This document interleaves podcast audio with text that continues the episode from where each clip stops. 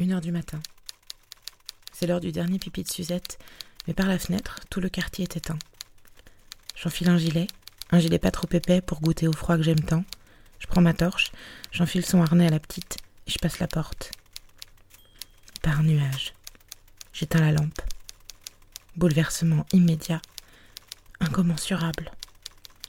L'univers entier est devant mes yeux et je pleure. Orion, Cassiopée et la grande ours trônent au firmament et je suis si petite et insignifiante. Et c'est bien.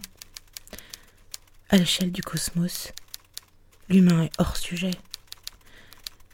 Je pleure alors Suzette vient me voir pour vérifier que tout va bien. Et en cet instant, tout va bien. Plus aucune des conneries du monde des hommes n'existe, ni ne signifie quoi que ce soit. Je regarde l'océan des astres et je sais pourquoi je vis. Je vis pour les admirer sans cesse. Je vis pour regarder le ciel comme des milliards d'êtres avant moi et comprendre que je ne suis qu'une poussière d'étoiles. Déjà une poussière d'étoiles. Je suis prise de colère soudaine. Pourquoi chaque nuit n'est-elle pas comme celle-là? Je voudrais que jamais la ville ne rallume ses lumières. Je ne veux plus voir les lampadaires moches de la nuit humaine, je veux voir l'univers tous les soirs, comme on retrouve un amoureux dont on serait transi.